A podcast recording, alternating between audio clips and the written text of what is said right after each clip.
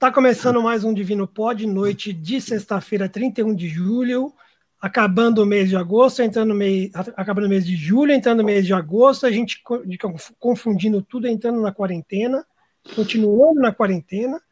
Eu já perdi a noção de tudo.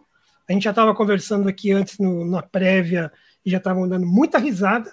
E eu acho que é o que a gente vai fazer hoje, porque nós vamos contar umas histórias de campanha ao mesmo tempo que a gente discute os problemas de comunicação do, do nosso campo para esse ano. E a gente trouxe aqui o Beto Mafra, que está em Belo Horizonte, né, Beto? Beto, ainda. PH, ainda.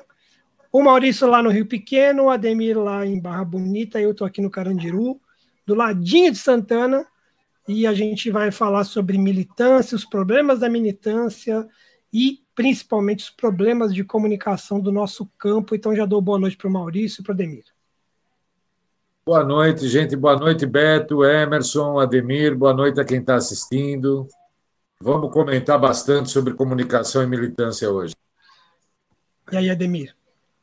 Boa noite, Emerson, Maurício, é, Beto. Prazer te conhecer pessoalmente. E boa noite a todo mundo que está tá ligado na gente. Eu vou estar tá tomando uma cervejinha aqui que ninguém é de ferro é, e vamos conversar muito sobre essa comunicação, é, porque estamos em tempo de. Estamos no novo normal, como estão dizendo aí, a gente tem que tratar do novo normal, né? Essa maldita dessa frase, é, esse novo normal, nós temos que nos dar um jeito de a gente resolver esses problemas de comunicação para a esquerda, porque o novo normal da esquerda é não saber como como atuar na, nas redes sociais. Então vamos para então, cima. Então, já que a gente estava esquentando, vamos pegar com um tema que estava na boca do Beto agora há pouco. Beto, o que, que merece as pessoas que ficam chorando junto com o William Bonner na televisão? Chute na bunda. Só para começar. É, é, é tal negócio. É, acredita, eu há 10 anos não assisto televisão comercial. Não assisto. Nem acabo. Eu me informo com vocês, porra. Vocês vão. É, vo, não vocês, mas a turma reproduz tudo que sai na mídia.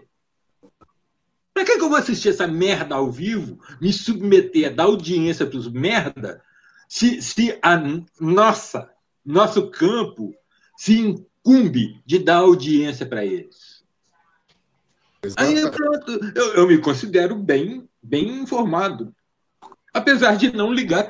Aliás, meu telão aqui na frente era a minha televisão. Hoje não tem nem antena mais. Então, eu tenho um prazer imenso em ouvir das pessoas o que elas estão achando do horror do que o Bonner fez de choro, o que as pessoas se emocionaram, como elas estão tratando as fake news, como estão as notícias. Que isso, gente? Cadê nossa pauta? Exatamente. Onde fica a nossa pauta? Bom, a gente é reativo demais. A gente é reativo demais. Só reativo. O Beto está levantando um problema que é um, um, grande problema da nossa militância, e aliás eu o apresento assim: o Beto é um especialista em organização de militância nas redes sociais. E nós vamos contar aqui hoje umas histórias é, de 2006, da reeleição do presidente Lula, quando eu estava lá no Comitê Nacional, o Beto em BH, uma loucura completa. Mas, Beto, para começar, não vou, não vou falar em dica, porque dica é meio que irrelevante. Na mobilização de militância hoje, qual é o problema mais grave que você vê? Liderança. Que parte de. Não tem quem. Parte de um vazio de projeto, um vazio de, de, de, de, de direção a seguir. A militância está prontinha para ser ativada. Prontinha. Ninguém se interessa, a não ser os caciques montando a sua tribuzinha. Cadê é. a, a, a, linguagem geral? Cadê a, a, comunicação rápida, ágil, precisa? A que dê orientação para quem precisa? Porque nós estamos, o quê? Desorientados. Nós não temos centralização nenhuma. O centralismo burocrático ele foi, ele foi jogado fora junto com qualquer tipo de centralismo. E isso acabou com, acabou com a organização da esquerda. Cadê nós? Eu, eu, eu, e aí, e aí, deixa eu só falar uma coisa, Maurício, antes que passe. E aí, eu fico vendo, é, é, é, eu tenho uma na, no Twitter que é do PCdoB. É, eu sou palmeirense, Beto. E o Maurício também. Maurício, o Maurício também. E esse meu amigo é do PCdoB, ele é um corintiano, é um japonês muito engraçado, chama Cláudio. E ele, e ele o perfil dele é Cláudio, e todo dia ele coloca assim: é, mais um dia vendo as lideranças do PCdoB. Isso ele está falando do PCdoB, né? Mas Sim. assim, pode, pode vir para a gente. As lideranças do PCdoB seguindo o grande líder deles, que é Felipe Neto. Eles só retweetam. Essa foi na canela. Neto, só falam o que o Felipe Neto fala. É impressionante, a gente não tem sabe? Não, não tem linha, não tem direção. Não tem linha. É, eu, eu, eu ia complementar justamente com isso, dizendo que não é um problema do PT. No PT você tem uma grande liderança que é o Lula, talvez a única liderança hoje, para mim, que possa bater o Bolsonaro. Sim. É, é, o único que tem capacidade de aglutinar gente em classe C, D. Basta ele ter espaço para isso. Uh, ele com um determinado discurso, a presidenta do PT com um determinado discurso, que, diga-se de passagem, por mais crítica que possa receber, está bem alinhado com o dele. E o resto das lideranças, sinceramente, buscando apoio, a pauta e o apoio da mídia, por, pela falta de espaço que está tendo. É, fica muito difícil assim, né? Você não tem uma coordenação do que é para ser falado, da onde é que é para atacar. Uh, eu fico imaginando quando o Lula re, é, recusou a entrevista para o Globo, quantas críticas internas não deve ter sofrido ali dentro.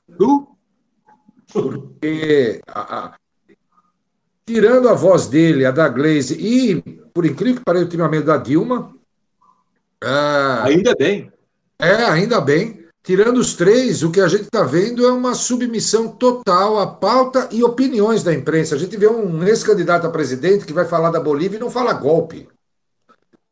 Fica falando da terceira eleição, da quarta eleição. Eu não me conformo com isso, sinceramente. A gente passando perrengues é, é, similares em toda, da, toda a América do Sul aqui, e na hora que você pode jogar isso para fora, você vira e fala: é, foi um erro terceiro mandato Pô, parece que tá falando do Juvenal no São Paulo, cacete.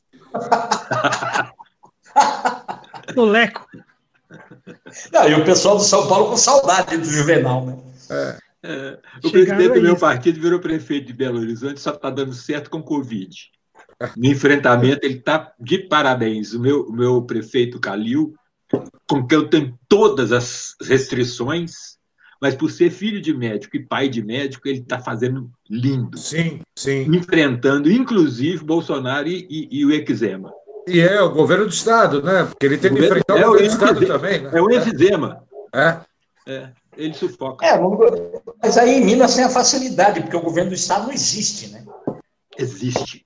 Para barrar tudo que é iniciativa. Tem um hospital de campanha montado que o Zema não abre porque ele só faz, só abre se for trocado por apoio. É, um filho da puta. Isso é, é genocídio, caralho. É o novo? É o novo. É o novo filho da puta. O, o Beto falou do início dessa para a militância que falta organização, então eu vou citar o um exemplo do projeto que também nós trabalhamos juntos em 2014, que foi o Muda Mais, que eu fui um dos criadores e coordenadores, né? Foram Vou falar quatro, vou falar, vou falar Franklin, eu, Bruna e Laércio. Nós criamos e organizamos o Muda Mais para ele que ele acontecesse. É, e aí, depois de muito tempo, muita gente não queria, combatia, depois todo mundo se rendeu. Depois que acabou, eram pedidos e pedidos de gente, pelo amor de Deus, volta com isso. Eu falei, amigo, acabou tudo, não tem como voltar mais. Mas dali, o exemplo fundamental do nosso trabalho era que a gente disseminava, criava base de informações criava a base argumentativa, dados, estatísticas, textos, até linkando para a velha mídia usando Tinha dados agilidade, Emer. Tinha agilidade. Para, isso, era o nosso furacão para que as pessoas pesquisassem e difundissem na rede. A gente não estava lá para fazer uma grande ter números de seguidores, nada. A gente estava lá para criar um repositório que as pessoas buscassem e disseminassem na rede. Então, dali partia um tipo de organização para a rede. Evidentemente que outros núcleos atuaram na campanha daquele ano, né? não foi só mudar, mas outros núcleos atuaram. Mas a gente conseguia unificar discurso e prática dando conteúdo. E o Beto foi uma das pessoas que trabalhou na agitação de redes com a gente nessa construção toda. Canelada! Na disseminação do conteúdo, porque é o que eu sempre digo, né? As pessoas querem participar. É o que o Beto falou também no começo. As pessoas querem fazer campanha, querem, só que elas têm a sua vida. Elas têm que fazer compra todo dia, tem que levar a criança na escola, elas precisam um material. O Muda Mais dava material para as pessoas, as pessoas distribuíam a rodo pela rede o impacto de impressões era gigantesco. Mas aí eu, eu, eu vou falar do WhatsApp, por quê? Porque foi em 2014 que nós criamos o WhatsApp da Dilma e depois todo mundo veio atrás para fazer um WhatsApp. E nós começamos ali uma estratégia para disseminar por estado eh, todos os posts do Muda Mais. Conta do pergunto... Furdus, conta do Furdus do início, que não tinha servidor para tanto WhatsApp. Não, era, era Terminou-se com mais de quase 40 mil contatos, é muita coisa. Só que nós lançamos e a imprensa lançou para a gente, porque eles divulgaram o um número, difundiram o um número e a gente começou a ter que gerenciar com uma equipe de cinco pessoas no WhatsApp, que era uma coisa assombrosa de muita gente. É, e essa é uma parte da estratégia. Eu queria que o o Beto também comentasse como é que a militância, Beto, pode se comportar e transferir essa militância para o WhatsApp, de maneira que não precise divulgar notícia falsa, dados falsos, como os bolsonaristas fazem. Eu vou falar de uma experiência antiga. Não vou falar de WhatsApp, porque isso pode ser transposto para o WhatsApp. Eu tinha por princípio que uh, a internet é uma ferramenta de comunicação. Nunca vai ser diferente. A militância nossa é a preparação para a ação real. Eu fiz isso acontecer lá na comunidade, ao ponto do Lula abrir uma barraca só para o apoiamos Lula, lá em Brasília, na posse da reeleição dele. O que, que acontecia? Nós montamos um esquema que era Brasil mobilizado. Cada núcleo, cada cidade tinha dois, três, nós tínhamos militantes do Brasil inteiro, do Acre ao Rio Grande do Sul. Cada cidade formava seu núcleo, olha só, seu núcleozinho de atividade. E a gente discutia as ações ali, no grupo. Nós tínhamos tópicos específicos para cada ação. Isso é organização, cara. Isso é gestão de militância. Né? Então, é, esse negócio, transpor para o WhatsApp, Vamos ver qual a possibilidade disso. Eu não sou doutor em WhatsApp. Eu uso o WhatsApp para dar recado para filho, para ex-mulher, namorada. Sabe? É, é, as iniciativas que nós tivemos em 2010 lá, Rede Liberdade, montada pelo Bem-vindo Sequeira e, o Zé de Abreu, foi uma experiência de mobilização. Nós criamos diferença que, e, e criamos peso na rede para que as coisas funcionassem. Mas como intermediários, nós somos mídia, meio, nós não somos o, o, a, a, ação final. Sim. Sabe? E, e, essa experiência eu tenho desde o tempo daquelas salas azul calcinha do, do, do bate-papo lá da UOL. Nós fizemos os primeiros encontros reais a partir das salas de bate-papo. Era um desbunde, não tinha nada de partidário, não tinha nada, era só juntar, dar abraço, beber muito e fazer farra. Mas isso me deu o embasamento que eu precisava, porque era fazer festa mesmo. Não tem que ser aquela seriedade de um texto de 20, 20 parágrafos, em 10 laudas, para comunicar uma coisa que você pode falar em duas frases com imagem. Isso é agilidade. Isso é que a gente fazia no Mudar Mais com genialidade. Tinha equipe de criação, não é que fazia milagre. Pegar a síntese da mensagem e transformar aquilo em informação. Isso. Sabe? Isso é, é a mágica do processo na rede. Não tem que inventar roda, ela já está aí, é só aprender a usar.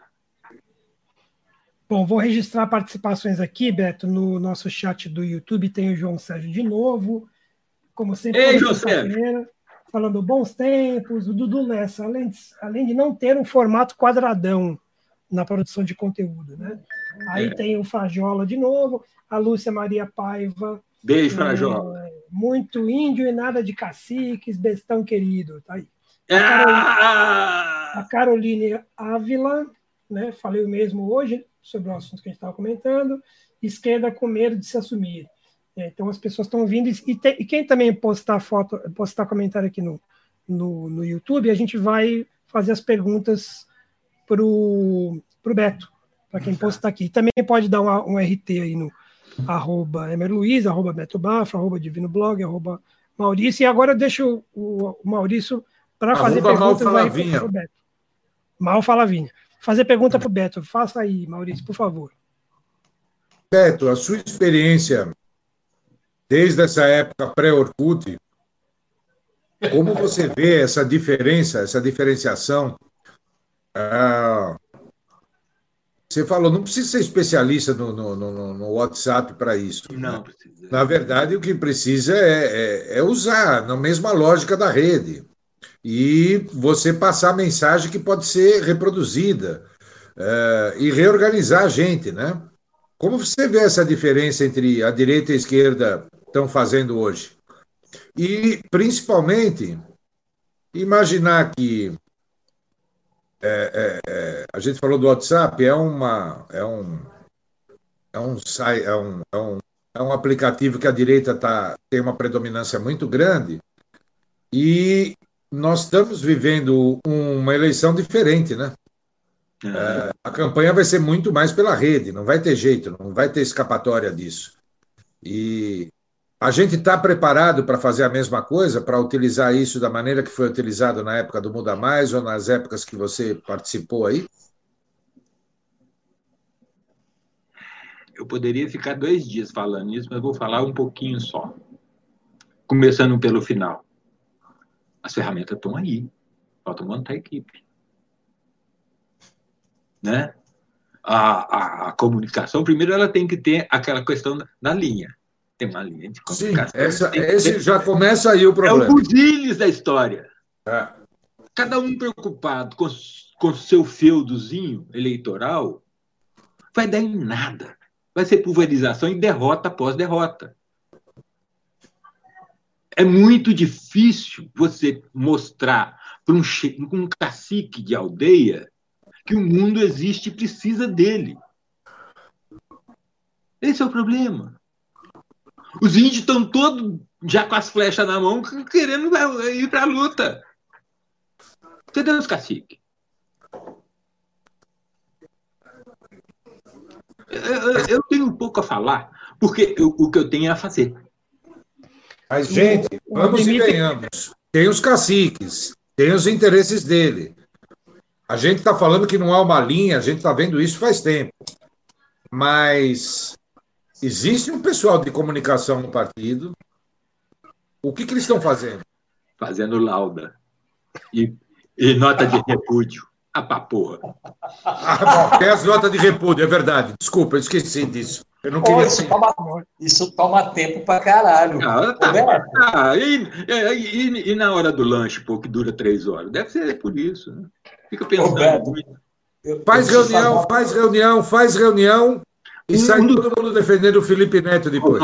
Ô, Mal, um dos grandes crimes da gente, enquanto organização partidária, foi nunca ter montado um birô responsável, um profissional mais militante, para filtrar os contratos com as agências que a gente tem. Sim. As agências têm autoridade absoluta sobre conteúdo e falam o que querem. É. E, e assim. Querer ganhar.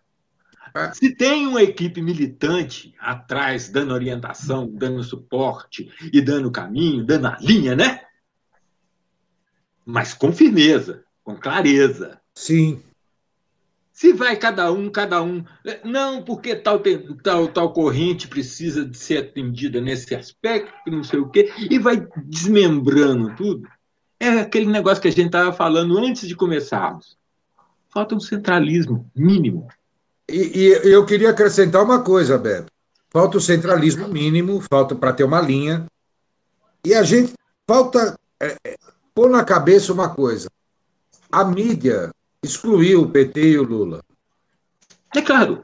Não adianta você fazer toda uma linha de comunicação como se fosse um produto a ser recolocado no mercado. Não é.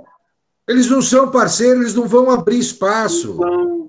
Para tem que pagar os milhões de, de publicidade. Se Exatamente. Espaço, é... eu, eu sempre digo o seguinte, eu sempre digo o seguinte, Maurício, eu sempre vou falar Beto, porque ele é o convidado, então eu sempre vou falar ele, né? Então, assim, você e o, e o Emerson sabem que.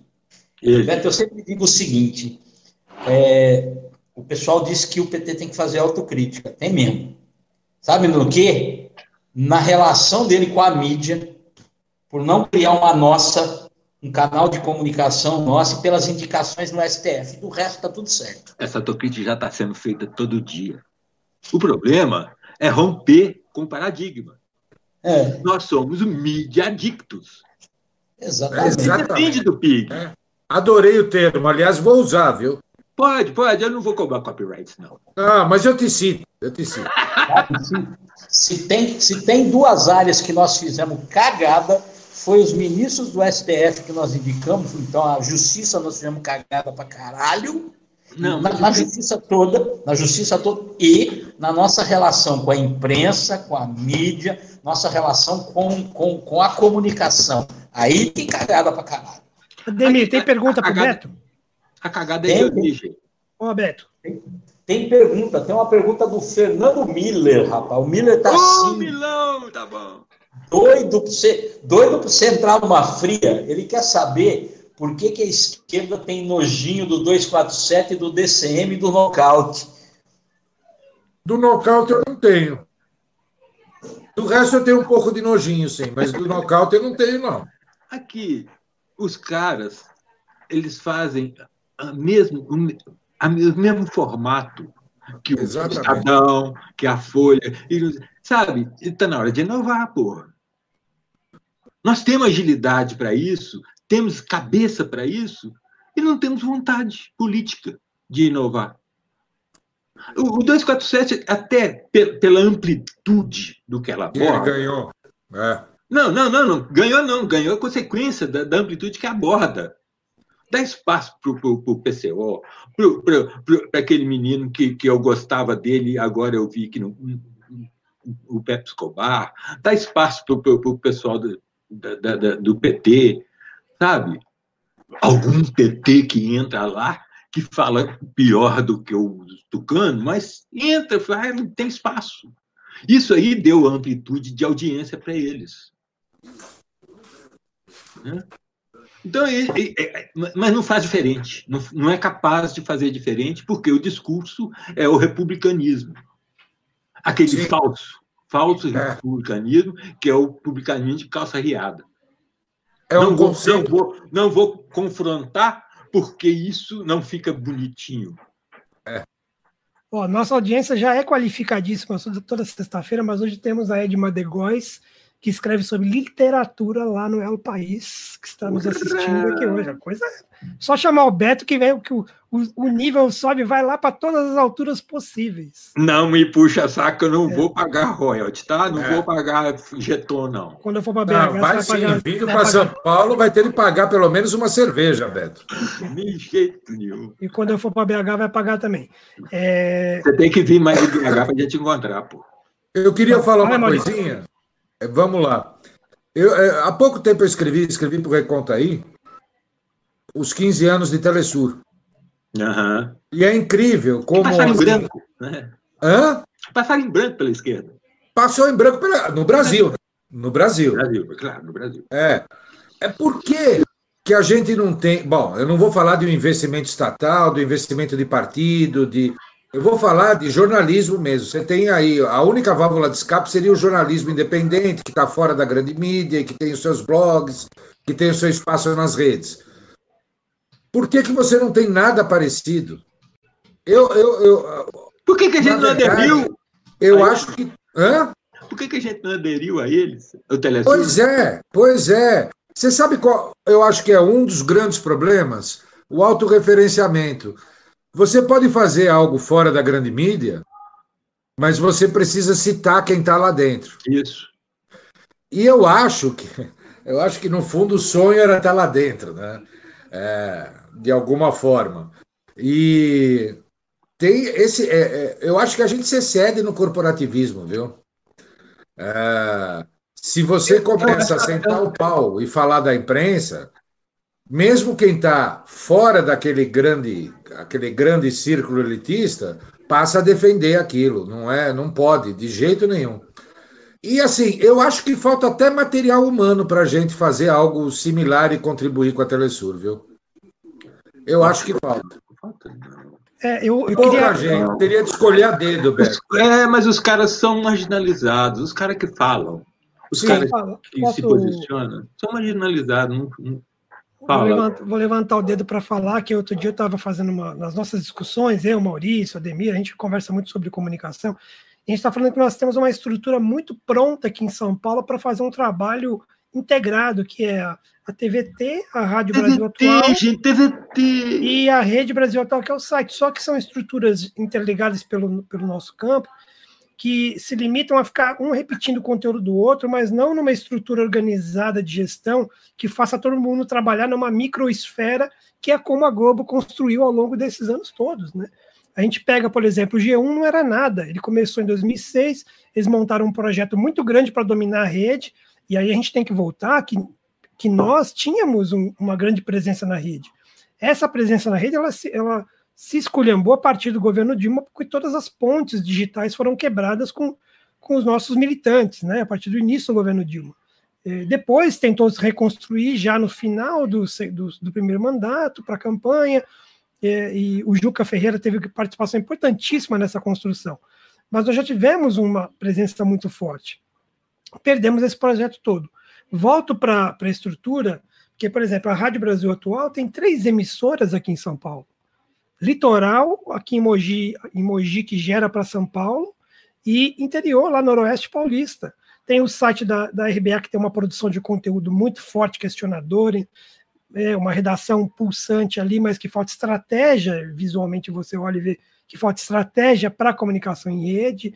É, e tem a TVT, que está lá num canal de TV digital aberto, é, que pouca, é, com uma audiência muito pequena. E tem É. pessoas importantes lá, por exemplo, você tem o Juca Kfouri fazendo um programa e um Trajano. Programação ótima. Então, você, você imagina, você imagina fazer um- um- um- uma mesa redonda de futebol nos moldes que se tinha no cartão verde com o Juca Kfouri, Trajano juntos na TVT aberta.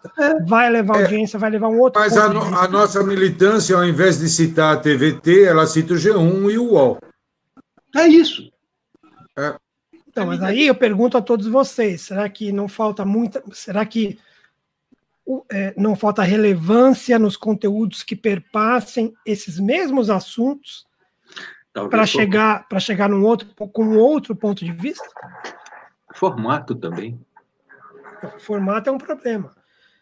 Eu posso, eu posso falar, eu posso falar uma, é, é- é assim, uma coisa de percepção daquilo que eu tô, que eu enxergo, é, é um pouco de a esquerda parece que a esquerda, eu tô dizendo nós todos, Todo o campo. né? é, o nosso campo, a gente, a gente parece que a gente sempre vai buscar é, é, a aceitação na direita.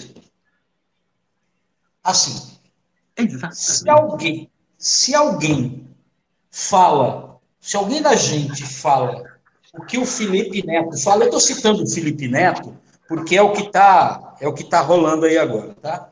Se alguém fala o que o Felipe Neto, se alguém da gente fala o que o Felipe Neto fala, nada acontece feijoada.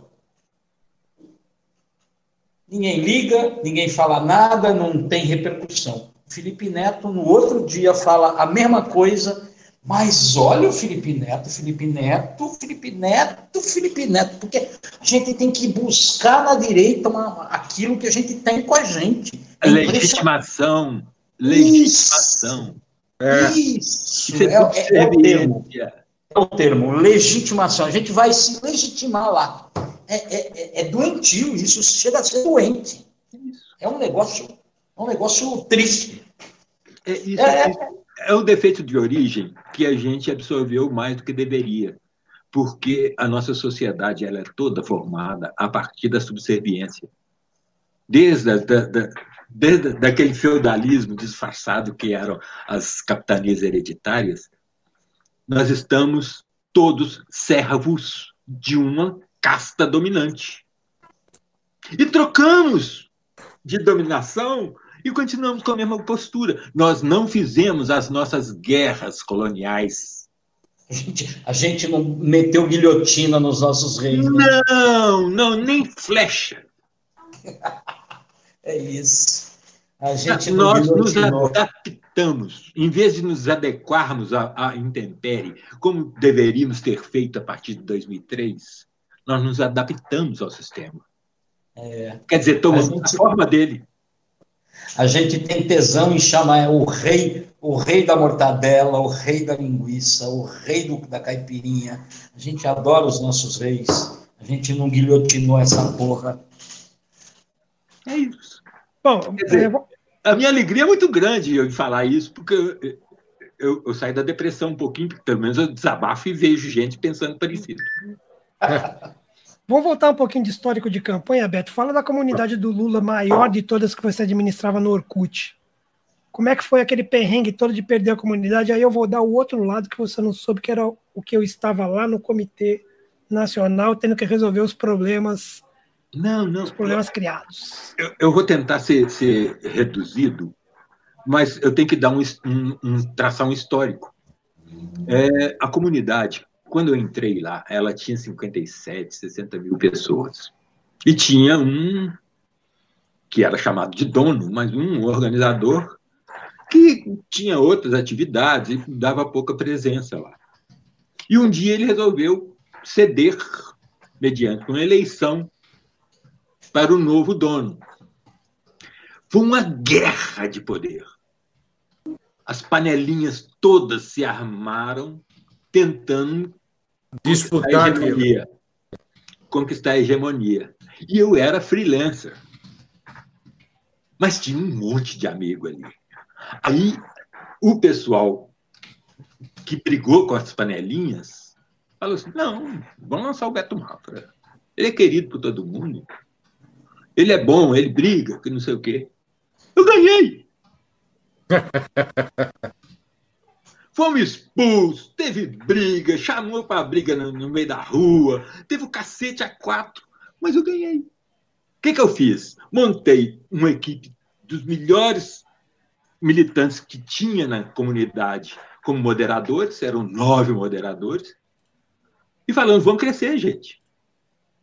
Isso aqui nós temos que nos organizar. Aí, nós tínhamos um, uma, uma aba só, só de enquetes para saber que assunto que a gente ia abordar, que, que a gente. Sabe, nós tínhamos abas para o que, que nós queremos com a educação, com a política, com a industrialização, com o mundo financeiro. Nós tínhamos top. Aí o Orkut tinha uma grande vantagem sobre qualquer outra rede de hoje, que era a separação por tópicos da mesma comunidade. Sim. E a gente criou projetos educacionais ali em 15 dias, com o lançamento do projeto Brasil Mobilizado, nós tínhamos 17 capitais organizadas, filmando e transmitindo. Ah, isso aí gerou uma inveja imensa, inclusive dentro do partido, porque nós não éramos é, quadros do partido. Não tinha quadros do partido, de nenhum partido. E de repente nós começamos a incomodar o partido. Porque a gente era propositivo, porque a gente era incômodo, porque criticava. Não era autocrítica. Era, não, nós temos, nós, por isso, isso, isso, isso, nós precisamos tomar tal, tal, tal. Sabe? Aí os caras lá de Brasília ficaram um ano observando a gente, depois chamaram a gente lá para o Dilma da Rede, que era uma agência que exigia relatórios diários de cada um dos, dos, integrantes que esse era o know-how que a gente tinha para eles poderem usar como agência, comercialmente. Eu falei, não, manda alguém para cá fazer os relatórios, porque eu tenho mais o que fazer. Bom, lembrando que a equipe do Dilma na Rede já saiu um pouco fora desse formato, porque era do Marcelo Branco com uma outra organização, né? Era o Marcelo mesmo entendia que a comunicação era diferente daquele, naquele período. Nós inovamos em muita coisa. E que com extrema liberdade as pessoas puderam produzir uma campanha incrível em 2010 incrível. com a aglutinação de redes. Incrível. Numa transição entre a internet velha da rede social para a internet nova nas redes sociais. Que ainda tinha, que ainda tinha mais interferência do partido do que tinha o Muda Mais. Sim. Muda Mais, a gente peitou um monte de, de pauta ali que não era para ter saído, você sabe. Não, mas foi o que deu a organização para que as coisas acontecessem. É isso. É, deixa ser propositivo, Emer. Exatamente. Ser, ser a, van, a, a, a, a vanguarda da luta tem que ser feito. É assim. É, com então, é que uma coisa é você ter o Franklin Martins em cima, orientando e segurando a onda, e as outras, né? Mas enfim, eu vou passar. Marco Vinícius Cavalcante, a questão do formato entra também. Não adianta termos um canal que use como modelo forma da grande mídia. Isso. Precisa um novo formato de produzir e difundir conteúdo. A Lúcia Maria Paiva também está aqui. O Rodrigo falou: eu, eu, eu, Beijo, beijo, Lu. E é, tem aqui é, Carolina Mafra, minha filha. Olha aí que beleza, audiência qualificada. Delícia. Ana Farias, a galera que se acha pai e mãe de pauta identitária não fala nada de diferente do que os interessados já não tenham dito. Aí tem que ouvir o nosso anterior com o Rudá. É, enfim, um monte de gente aqui, depois a gente cita mais. Eu, eu, eu acabei de dizer que eu ia falar sobre a história do outro lado dessa, do Orkut, são histórias que a gente podia sentar e fazer um livro sobre isso. É, o que você me, me, propôs dizer, que foi a, a, questão dessas invejas, é onde eu estava entrando na hora, que foi a inveja que os, os hackers, mesmo ligados ao pessoal de esquerda, começaram a, a entrar, nos castrar. Tinha muito infiltrado ali. A gente, aí eu aprendi que não adianta infiltrado, não adianta debater. Você tem que botar para fora. Tem que limpar. Isso, isso é profilático. Por mais útil que ele seja num determinado momento. Mas ele, se, se foi útil, ele vai ser útil para aquela tarefa. Se ele extrapolar aquela tarefa, é rua. Exatamente. Ele, até um determinado momento. Aí tem é que gestão. entrar o camarada Lênin. Isso é gestão, amigo. gente. Isso é gestão. Você vai em empresa, uma empresa comercial, se o cara treta contra a empresa ou prejudica a empresa, não serve, pô. É rua. rua. Isso aí não é, não é interesse de, de, lucro, não é interesse nada, é interesse político. Aí a Nós gente, estamos em uma guerra declarada. Aí a gente, a gente chama um congresso para ver se pode ou não botar o cara para fora. Tem que esperar três, três reuniões de diretório também. Posso falar o outro lado do Orkut naquela época, do que aconteceu, que eu prometi aqui no Twitter e tem gente cobrando. É, enquanto o Beto estava lá em BH trabalhando intensamente na comunidade, gerando tópicos e fazendo discussão, eu estava lá no Comitê Nacional, que o Padilha me indicou para trabalhar com a Rosana, com, é, com a galera do Comitê Eletrônico, para fazer é, o o que viria a ser depois o Espalha Verdade que eu coordenei em 2010. Mas eu ficava lá no boletim do partido desmentindo os boatos. Ligava, fazia checagem, fazia no boletim que ia por e-mail, porque era essa, né, o mailing por e-mail era uma prática. Por sorte Mas, não era mais fax, né? Exatamente. Mas chegou um belo dia que as comunidades, várias comunidades, foi, acho que foi perto do segundo turno, várias comunidades caíram. A do Lula, que era a maior de todas, caiu, a da Marina caiu, dos outros candidatos de esquerda foram caindo é, que eu não me lembro agora quais são, quais são, acho que tinha gente do PDT, eu não me lembro mais, era Lula, Marina, Alckmin, eu não lembro mais quem era. Caíram as comunidades, caíram. É, e aí começamos a trabalhar para entender o que aconteceu. Obviamente que foram denúncias, denúncias, o Orkut, gerido já pelo Google na época, fez uma rapa no, no processo e tirou do ar. Eu fui atrás para tentar saber o que aconteceu. Liguei no Orkut, tive a ajuda de amigos da imprensa que são todos né, engajados, passaram o telefone de contato, fui atrás de assessoria de imprensa, tudo. falei, gente, vocês derrubaram a comunidade do candidato líder nas pesquisas. o que está acontecendo? Ah, não, porque houve um monte de denúncias e tiramos em bloco várias coisas, várias comunidades saíram, não foram só as do, do Lula e dos políticos, várias outras, mas a do Alckmin estava lá, né? Então fica assim o direito à dúvida. Eu, eu, perguntei, mas será que o nosso campo também não denunciou a do Alckmin? Por que, que ele continua lá? Era para cair todo mundo, não era? Não tive resposta. Mas naquele dia, eles começaram, foram acho que 12 horas para que eles começassem a voltar os dados para o ar no Orkut. Eu, nós notamos que o Orkut passou a ter uma lentidão gigantesca, muito grande, era seis da tarde, muito grande, uma lentidão muito grande, muito grande. E eu comentei comigo, eles estão subindo um banco de dados muito grande, e é por isso que a ferramenta está nesse, nesse pau, nessa lentidão.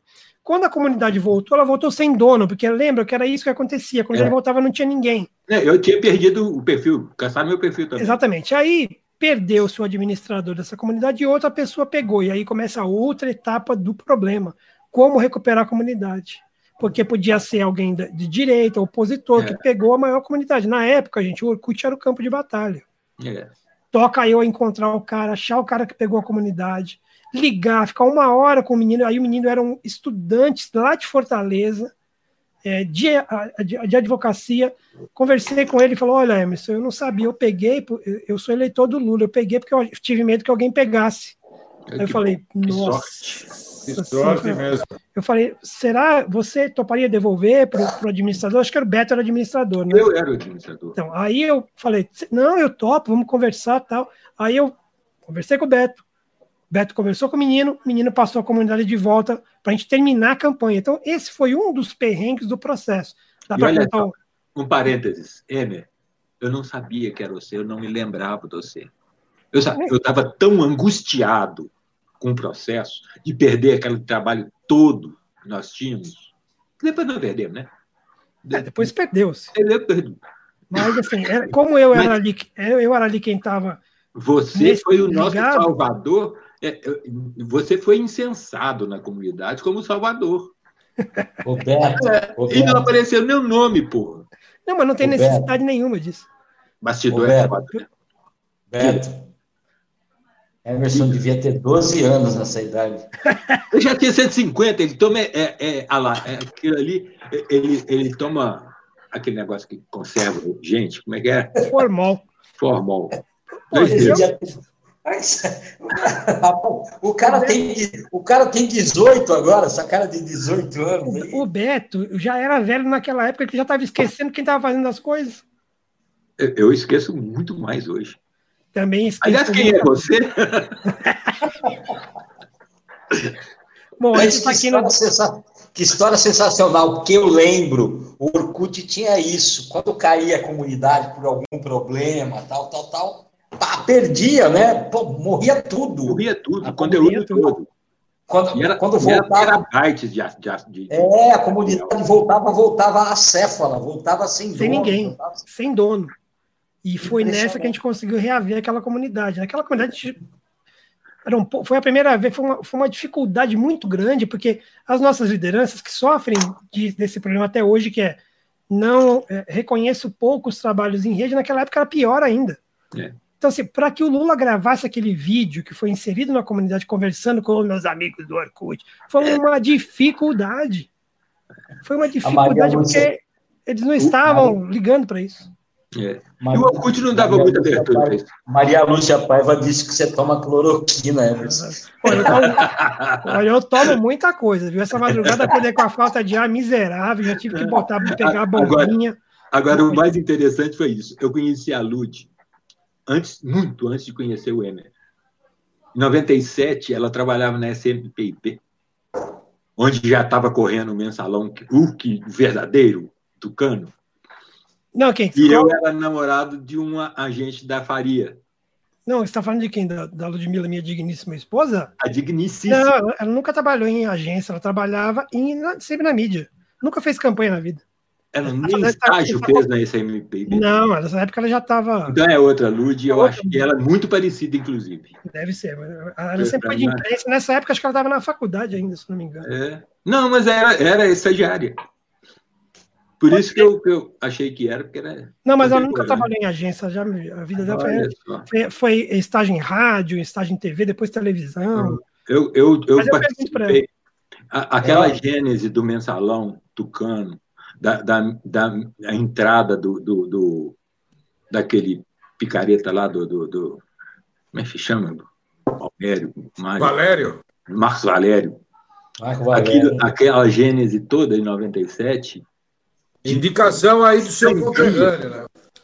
Sangria, sangria das estatais em, em, em favor das campanhas dos tucanos.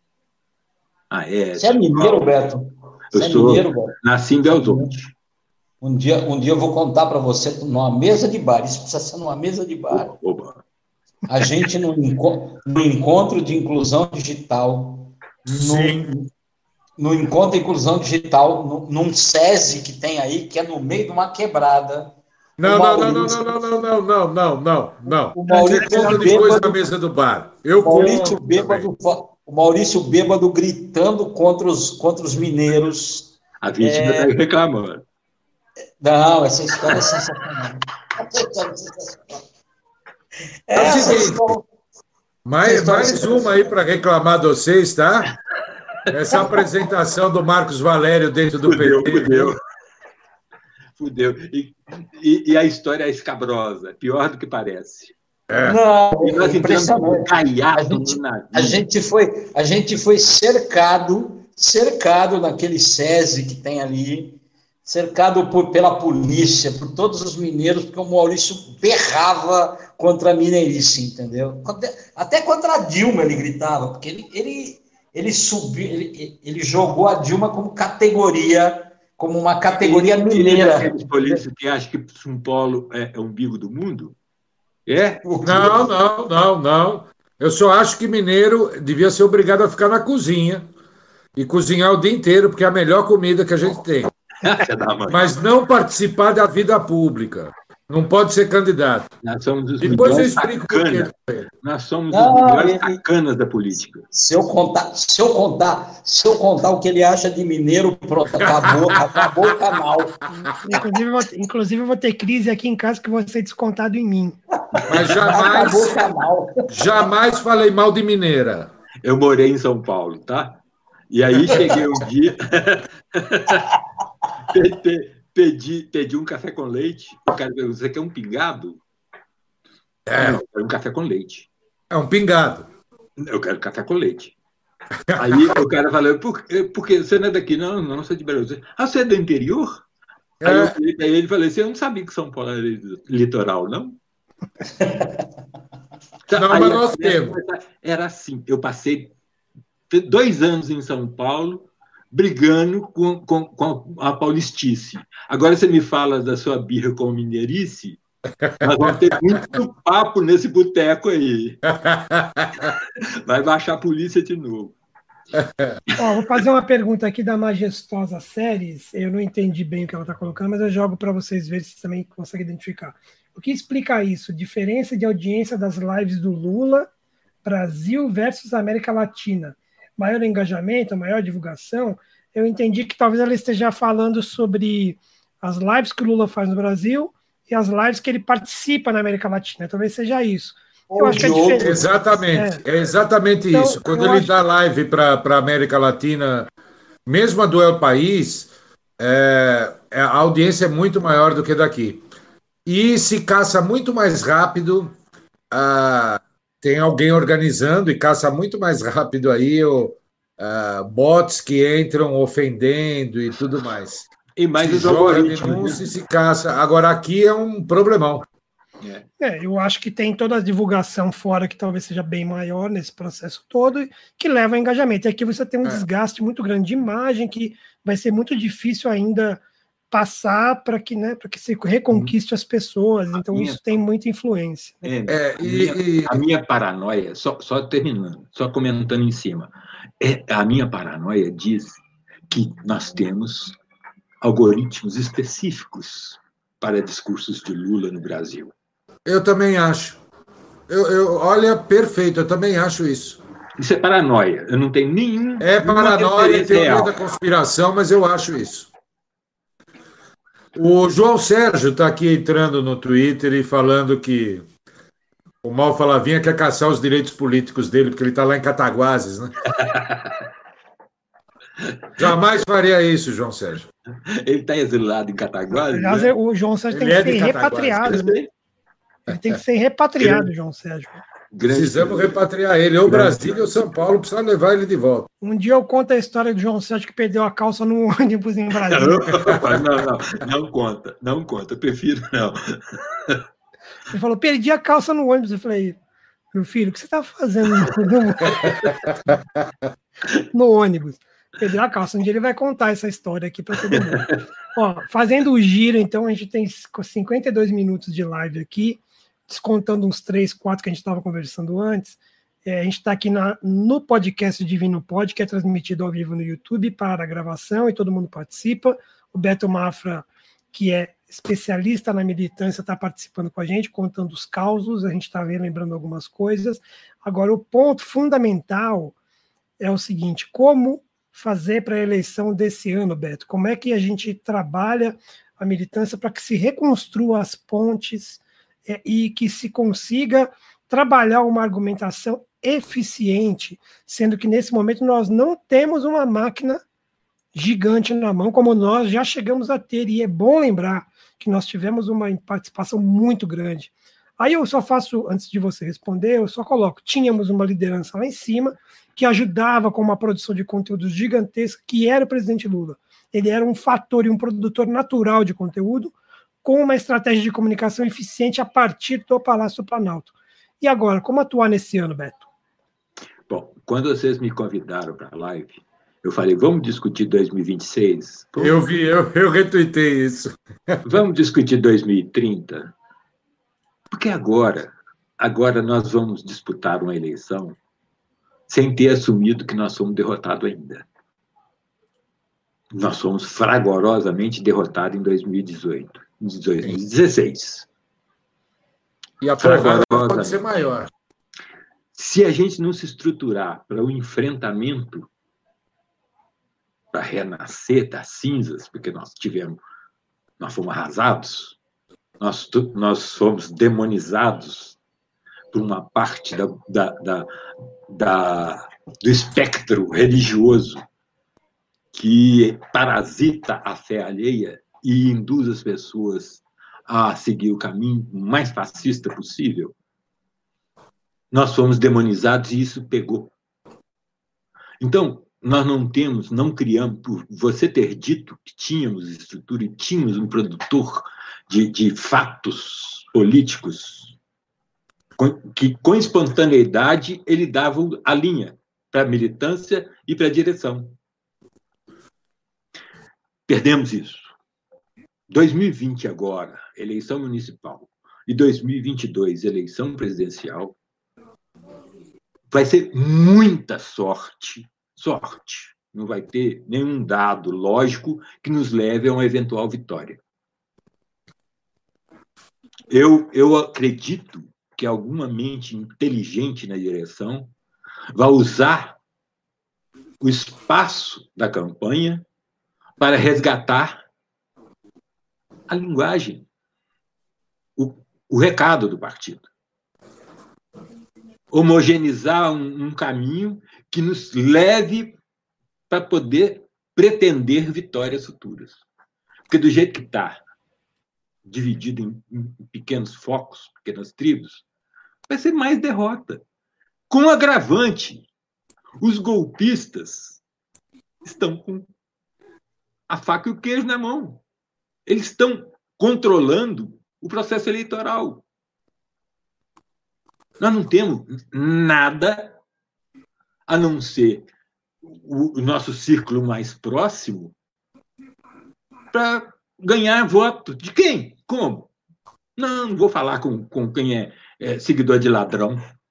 É isso que, é, que nós vamos bater na porta. É Ó, a audiência qualificada pergunta, eu faço pergunta para os três, e eu vou começar com o Maurício, depois a Demir e depois o Beto. A Edma Degó está perguntando como pensar as estratégias de comunicação nas redes, já largando como uma possível desvantagem, né, com uma possível desvantagem frente ao batalhão de fake news. Primeiro, Maurício. Olha, é, é, nós temos essa desvantagem do batalhão de fake news. O Beto acabou de dizer da demonização do PT.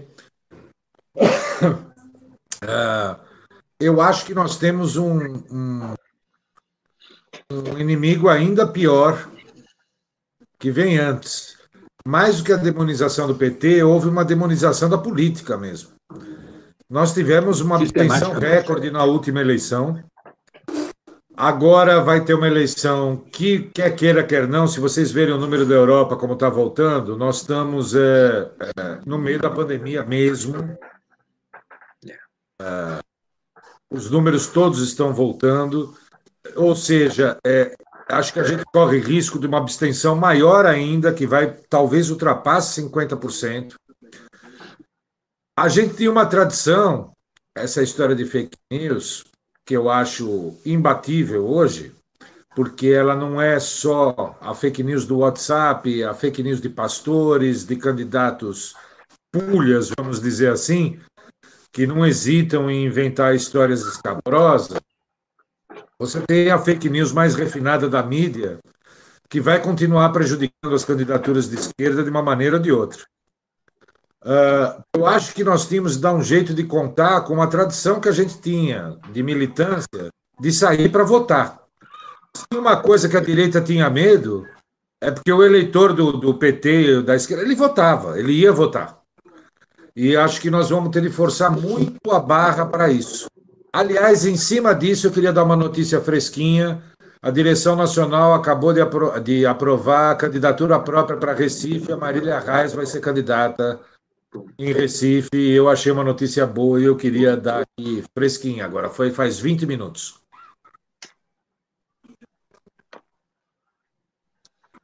E aí, Ademir? Como o que fazer esse ano? Então, é, é, assim. Deixa eu, deixa eu dizer uma coisa. É, eu sou da, da direção do, do PT aqui em Barra Bonita. E a gente encomendou uma pesquisa tal. E tem um negócio muito interessante que acontece nessa pesquisa, eu já falei para vocês, que é o seguinte: o PT e o Lula são demonizados e o nosso candidato, é, é, que não é candidato a prefeito, mas é candidato a vereador, mas nós botamos o nome dele, porque ele já foi candidato a prefeito, uma pesquisa, aparece com quase 14% dos votos, é, ali em terceiro, terceiro lugar, sem, sem ser candidato. É, por quê? Porque ele era uma família tradicional aqui, tal, tal, e enfim, tem uma série de, de, de coisas. O que acontece que eu digo há muito tempo, e eu já, já discuti isso no grupo do Por Comunas, falei com o Carlinhos de Botucatu, que é um, uma pessoa que é aqui da região e é, e é do grupo do Porcomunas, que é o seguinte: há algum tempo eu identifico que há é, é, uma capilaridade no interior e nas pequenas cidades do Brasil, é, em todo canto, mas assim, principalmente sul, sudeste, centro-oeste e tal, que são as rádios locais de pequenas cidades. Isso aqui o exemplo, Barra Bonita é um exemplo típico disso. O radialista, não tem um maldito filho de uma puta de um radialista progressista. Os caras falam merda o tempo inteiro. Batem na gente o tempo inteiro, a vida inteira.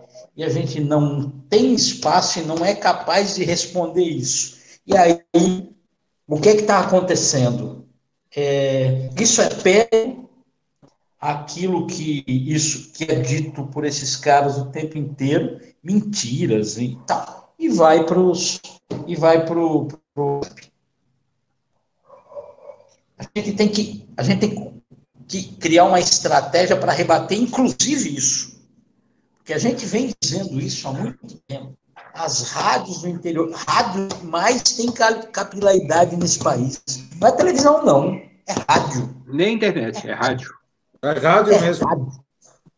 rádio de capilaridade. O cara, às seis horas da manhã, toca lá o berrante dele, o sino, o diabo, diz bom dia, tal, toca a música sertaneja e fala merda. E fala merda. E depois aquela merda que o cara falou vai para o grupo de WhatsApp como sendo verdade. E aquilo está na cabeça das pessoas e vira verdade. E a gente, e a gente não conseguiu uma estratégia de, de neutralizar isso. A gente tem que tentar neutralizar isso, porque senão nós vamos ser. Porque senão, assim, não tem jeito, minha gente. Nós vamos ser massacrados o tempo inteiro. Nós vamos ser massacrados o tempo inteiro. Então, assim, tem que ter uma estratégia de comunicação, não é estratégia de comunicação de WhatsApp, não é estratégia de comunicação de Facebook, não é estratégia de comunicação, é uma estratégia de comunicação. Uma estratégia de comunicação. E aí precisa, como disse o Beto no início da conversa dele, precisa de uma liderança, né? Uma liderança que eu estou dizendo, é precisa centralizar isso, precisa ser, sabe, não precisa jogar o centralismo democrático com, com o bebê inteiro, precisa dar uma, dar uma organizada nisso aí, né? E aí, Beto, para a gente arrematar essa nossa Só conversa hoje. Eu começo pela rádio, que, que ele citou, e, e é uma coisa absurda que leva a uma máxima que eu criei. O PT assumiu o governo e não tomou o poder nunca.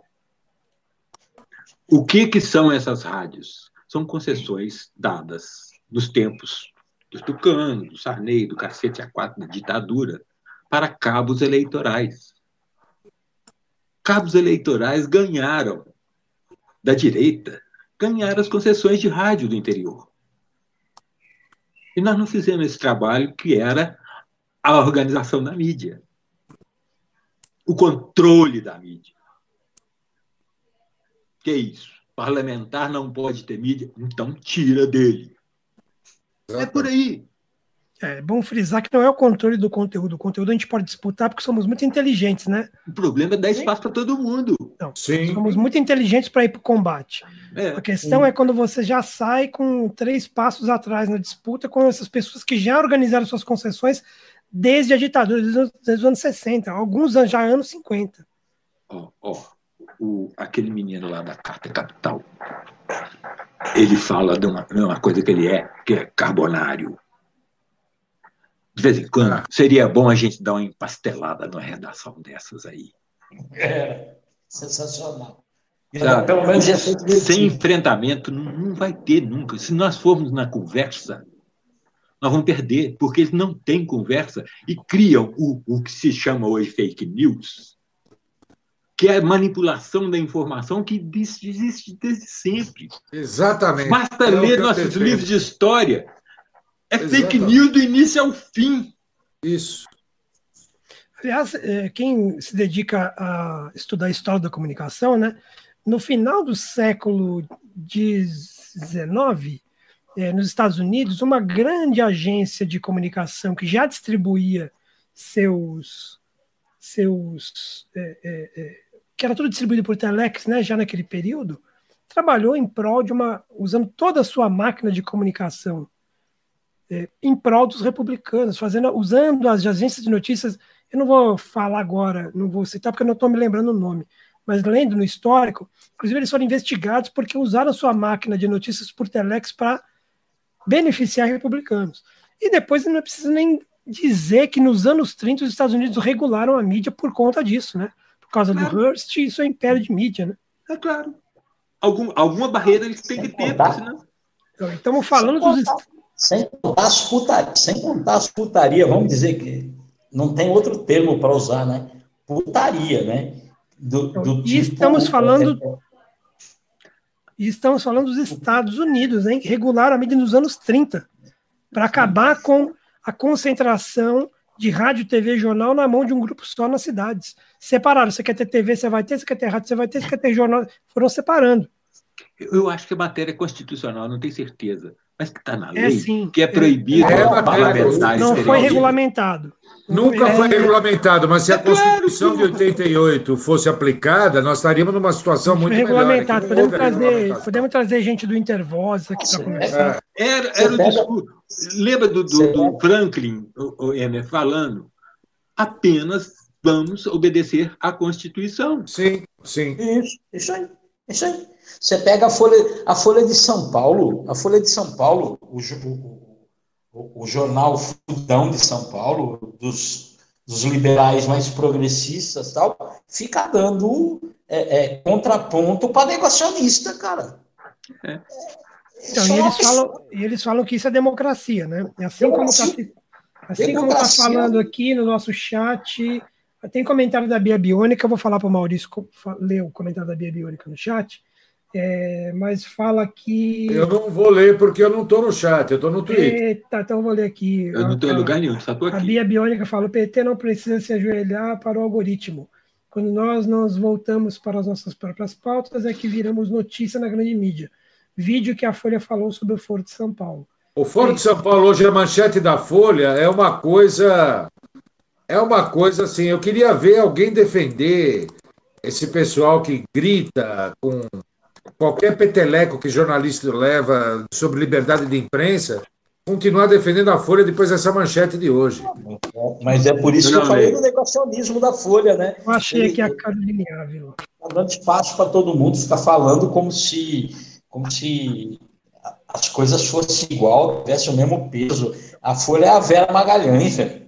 É, mas o, que, o, que, o que a Bia fala, falando.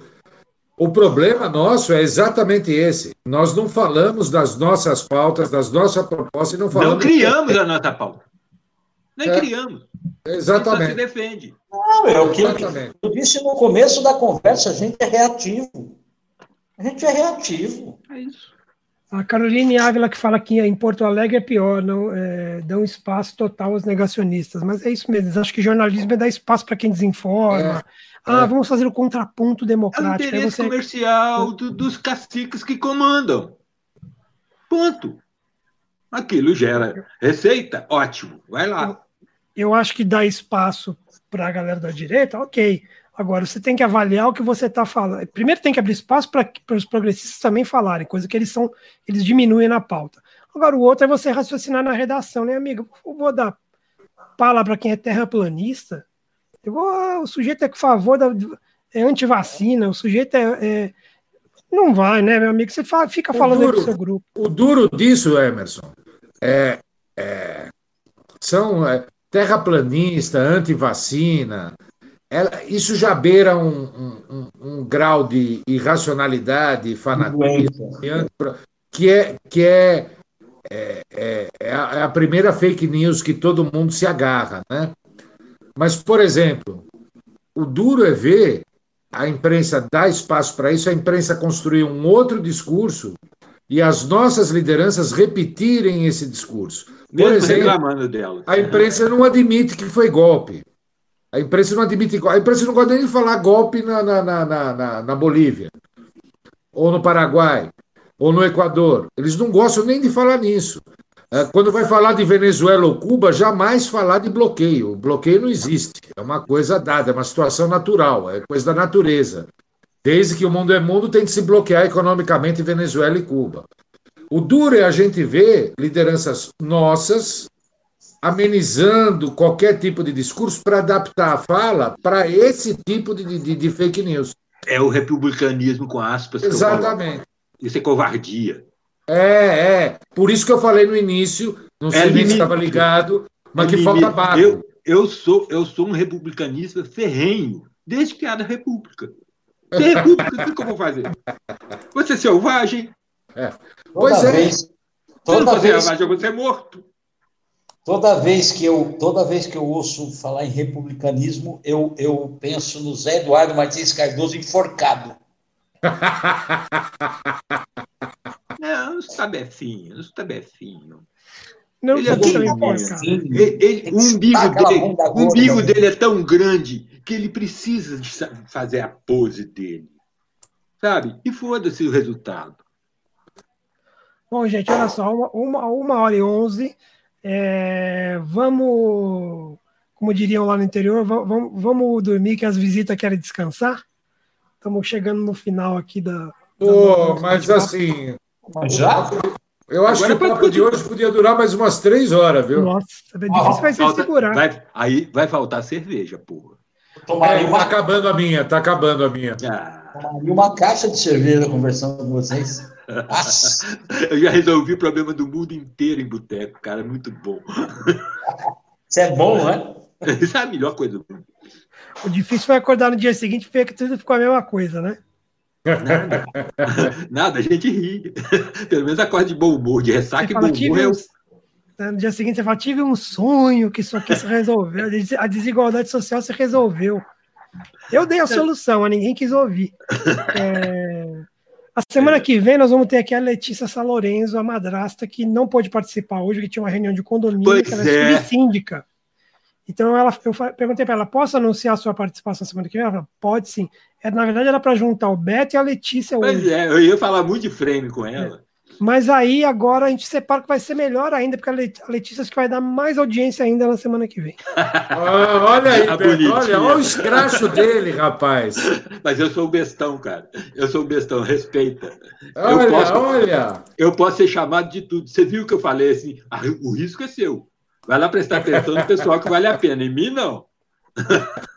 Então, e aí, na semana que vem, vai ter a Letícia, e depois a gente vai fazer um, um encontro de titãs e coloca o Beto Mafia e a Letícia numa futura, porque a nossa pauta está começando a ficar gigantesca e a gente está tendo ideia de muitas pessoas participarem, né? E, é. e a gente não está conseguindo conter e, o, o, volume. É, e, e, essa questão do, do, do tempo, ele é muito importante, porque passando muito de uma hora fica cansativo para todo mundo assistir. O, o, Beto, você ouve podcast de três horas da esquerda? Isso é Olha, é outro eu problema, gosto, né? Eu gosto de pó de arroz, gosto de pó de café, mas podcast eu não, não dou conta, não, eu durmo. Três horas de podcast você não aguenta? Não dou conta, não, eu durmo. Você é aguenta, Demir? É o seguinte, olha, eu concordo. Eu, já, eu confesso para você, eu confesso para você, eu vou jogar contra o meu patrimônio. Eu não sou muito de gostar de podcast, não, viu, velho? É muito. É um negócio meio chatinho. Você ouve, Maurício, podcast de quatro horas? Não, de quatro horas não. Eu até gosto, mas de quatro horas não. Mas eu quero dizer uma coisa. Duas horas de reunião aqui entre a gente é melhor do que reunião de síndico, viu? Reunião de condomínio. Avisa a Letícia aí. Ô, ô Ena, eu tenho para mim, e, e, e acho que isso é um preconceito, que o podcast é para o cara que põe o fone de ouvido e vai caminhar de manhã sabe? É o cara que não, não tem possibilidade de assistir e de interagir.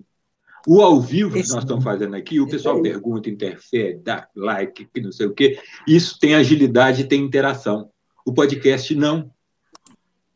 Ele não, não te dá é, essa, essa, Mas os números sabe? indicam. É um canal como o rádio.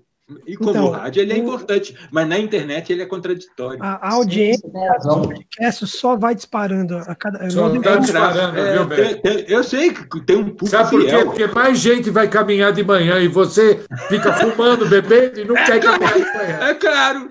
Eu, tenho, ah, eu gosto Roberto, de. Mas não é só isso. Tem gente Roberto, que. Você tem gosta de futebol? Põe... Gosta de futebol? Longe. Eu, eu, era, eu era atleticano, agora sou ateu, de novo. Isso que eu ia perguntar, se era Atlético ou Cruzeiro? Eu, eu, sou da Fundação do Mineirão, eu ia todo domingo no jogo do Atlético, quando tinha. E era assim, fanático por aderência, porque tinha quem me levasse, eu era menino. Entendi. Agora, isso por inércia, eu fui atleticano até outro dia. Hoje, com a desanda, desandada que deu a transmissão esportiva, o, o, o escracho da máfia esportiva. Eu perdi a tesão. É, mas ele, puxa, ele, ainda puxa o saco do Calil porque é atleticano. Não, é isso que eu falei, pelo menos ele cresceu na vida foi ser prefeito, porra. Aliás, hoje, ontem teve um caso gravíssimo no jogo do Santos, do, do comentarista da Rádio 97. Nossa, que fez um comentário terrível, né? Na senzala, você vai na senzala. Ele foi demitido. Não foi demitido, não. Tá, foi Preconceito explícito, assim? Não, foi, foi absurda. Foi. Ele pediu foi. desculpas do O Marinho é burro e não saiu da senzala. Que legal. Ah, não, não, não foi bem, foi outro, foi outro comentário. É, é mas ele, é aquela história. Que né? ele fala nem na senzala, você.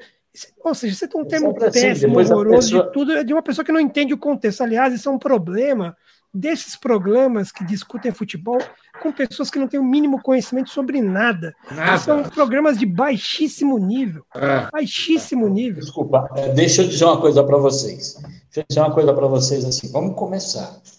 É... Para a gente encerrar, depois você bota isso se você quiser ou não. Se o jornalismo em geral é o esgoto, você imagina o jornalismo esportivo. Eu trabalhei muito, com muita gente, muito em jornalismo esportivo, sei bem como, como é. é tem, os caras, os caras são, os caras são o, o, o, o lixo, o chorume do jornalismo. Tem nada, chorume, tem... chorume do jornalismo. Fascista. Meu Deus, o pré-sal do jornalismo, imagina. Imagina. Nós sempre fomos muito complacentes com mediocridade. Olha. E hoje ela está no poder. É. é isso aí. Você tem razão. Eu vou usar essa frase também, Beto. Eu vou Pode cobrar, vou cobrar. Eu estou precisando de renda. Emprego, trabalho e renda, não, só renda. Só renda, porra. Renda, Bra... Vem aí, renda Brasil. Eu sou um liberal enrustido, pô. Gente, vou encerrar a transmissão, tá? E aí depois a gente se compromete a fazer uma outra participação do Beto é, com a gente para a gente conversar mais, entrar mais em detalhes das campanhas, problemas e principalmente para rir. Tá? Então, agra... então agradeço ao Maurício. Obrigado, Maurício. Obrigado, Emerson. Obrigado, Beto. Muito legal você ter participado e adorei, espero que venha adorei. mais vezes. E Ademir, um abração também. Obrigado, Ademir. Obrigado, Emerson. Beto, um abraço, obrigado. Prazer te conhecer pessoalmente. Abraço, Maurício, saudade. Em breve vamos tomar uma cerveja junto. É, beijo e abraço para todo mundo que, que viu a gente, que acompanhou a gente aí. Como a diria... frase do Beto já foi para o Twitter com o algoritmo. E como diria, então, como diria, como diria então nos debates, deixa o Beto para as considerações finais. É, the famous last words. Vamos lá. É, eu só posso falar que eu estou muito honrado, porque não sei se vocês viram lá na minha bio, lá na, na, no Twitter, eu sou influ, é, digital influência de porra nenhuma. Então, eu sou um palpiteiro. Eu, eu sou um palpiteiro. Então, vocês chamarem um palpiteiro e darem espaço para ele, foi uma maravilha para o palpiteiro aqui. Sem boteco, é... live com visão nacional, eu tô na nuvem, porra. Né? Eu agradeço muito. Agora, falando sério, foi um bom espaço, uma boa discussão. Que gente que de respeito, que respeita e é respeitado. E isso, para mim, é primordial. O formato é bom, é ágil. Nós temos, eu já estou achando ruim de ter mais de uma hora, mas por enquanto está ótimo. E eu agradeço muito o convite. Estou pronto, agora eu gostei, eu quero mais. Então, aí é. a gente já faz uma recomendação para o Beto. Ele tem que fazer agora com o grupo dele mais lives dessa. Ele com o grupo dele. Isso. A gente ensina da oficina de como fazer a transmissão e o Beto fica para a galera eu dele. Eu tenho as manhas, eu tenho as então, manhas. Manda... Eu, não tenho, eu não tenho o tesão.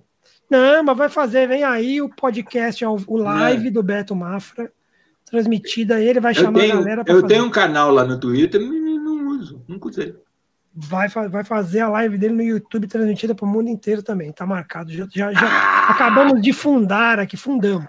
Vocês me, é, me apertaram sem abraçar. É, eu agradeço o Beto demais, porque o respeito é recíproco. Aviso já que a semana que vem tem a Madassa do texto ruim. A Letícia Salorenzo já confirmou direto da reunião do condomínio dela. A bruxa. É, a bruxa, a bruxa OD no Twitter, a Madassa lá, que depois mudaram, obrigaram ela a mudar no Facebook, ela agora chama Letícia mesmo. Ah, não tá mais madrasta? Não é porque o, o, Facebook, nessa campanha de tirar os nomes fantasias, ah, obrigou sim, ela sim. a tirar o dela, ela tirou o dela. Eu tô num drama, eu tô num drama real. com isso. Não, é isso. É. Então, semana que vem a Letícia. Esse podcast fica disponível, então, amanhã de manhã, lá, no, lá umas 11 horas, eu ponho no Anchor. E aí nós redistribuímos de novo para vocês ouvirem em áudio. Tá? Então, obrigado. Eu vou encerrar a transmissão. Até mais. Tchau, tchau. Abração, Valeu, valeu, gente. Valeu. valeu. Bom, amigos de infância.